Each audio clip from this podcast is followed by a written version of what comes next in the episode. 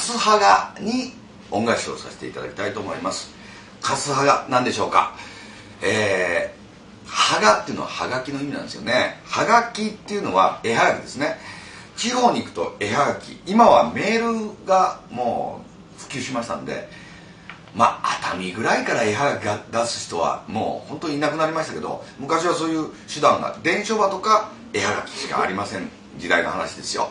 これはもうずっとそういう時代だったんでまあとりあえず自分が旅行に行った時に俺はここにいるんだぞっていうことをなんか妙に主張したくなる。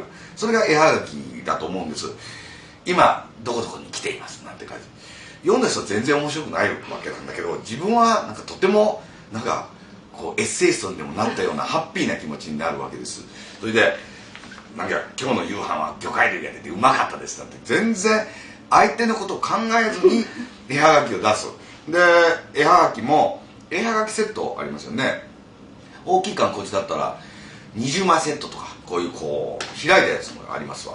でまあまあまあでも10枚ぐらいのセットが出てますけどもその中にですねまあ有名な観光地がたくさんあるとこだったらいいですよ、まあ、例えば京都なんていうのは、まあ、大文字もあるし、えー、祇園祭もあるし舞妓さんもあるしまあいろいろあるじゃないですか。寺もあるしって。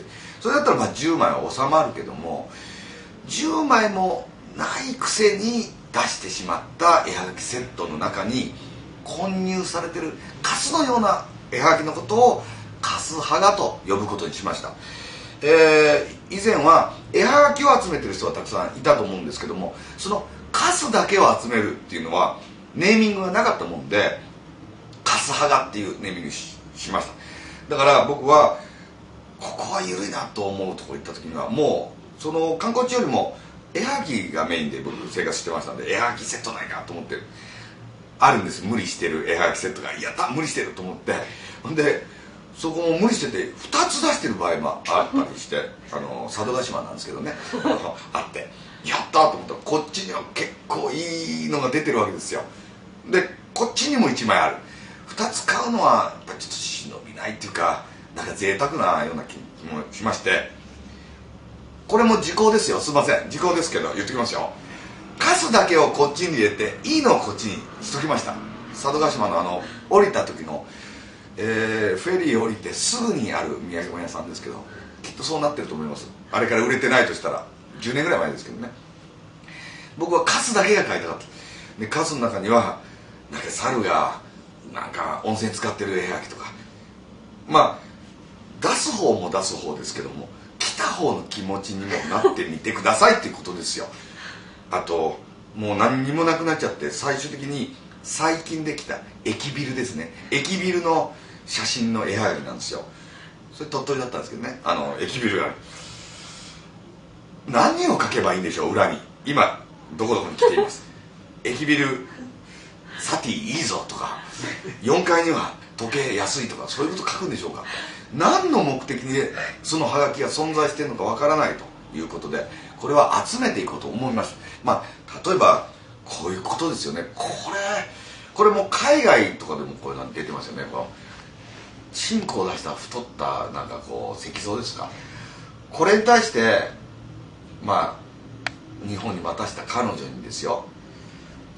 帰ったらすぐしようぜとかやるんでしょうか？何をこっちにメッセージこれに対して何をその出す人にメッセージを送るんでしょうか？こういうわからないもの。あとご当地でしかわからないキャラクターの絵はがき。バナナマンって言いますねこれね。どこなんでしょうねこれ。こういうもん出された時に大丈夫かな？えどうですか？文字か文字かその人にバナナマンやってる人からもらったんですけど出しようがないっていうことでカスアガの世界っていう本を作ってみました。これはあのいろいろ募集をかけましていろんなカスの絵はがきばっかりを集めて、えー、こうはこれはこうなってんじゃないかとかいろいろ予想をして漫画にしてみたんですがちょっと見てみましょう。そうですね。言っときますけど表紙糸井さんじゃないですよ。なんか一時話題になって糸井さんが表紙だって言ってるけど ダメですよ。違いますよ。これは島根県の土壌すくいの絵はがきですから。これも不思議ですよね。土壌っていうのは川にいるんじゃないでしょうか。なんでこんな焼け旗みたいなとこにこのおっさんはやってるんでしょうか。ビクモって意味がこれを好きな彼女とかに出す時に俺の土壌どうとか言うんでしょうか。何を書けばいいんでしょうかということですよ。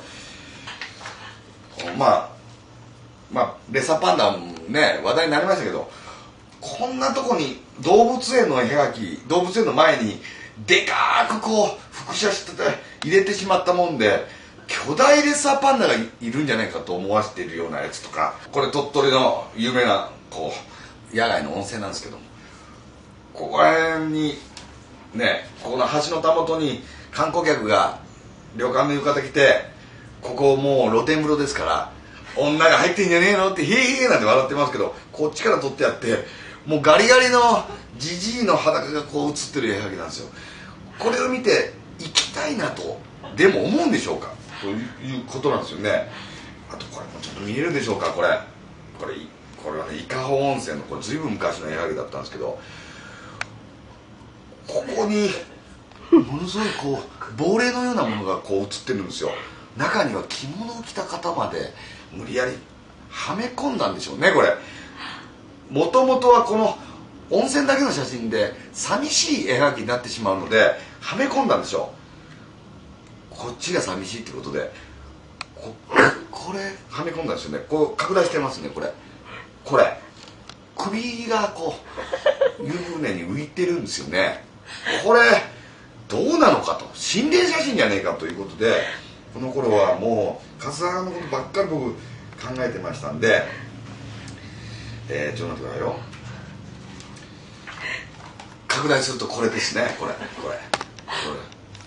この絵はがきは実際に本当に使ってみるとこういう首の状態で入れるのかということをわざわざ、えー、実証してきたりしました。このここの部分肩は映ってないわけです。首だけがこう出てるわけで。僕入ってみましたこれ。もう何十年も経ってもこの温泉はちょっと形変えてましたけどありました。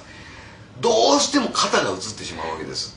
ということで、えー、張り込みで入れたということまであの立証しました。あとですねこれも佐渡なんですけどこれですねこういうですね神社の夕暮れぐらいの絵はぎですよね。ちょっと薄ら明かりのとこに神社の裏で妙な集団が集まって股間に棒のようなものを刺してですね腰を突き出してる。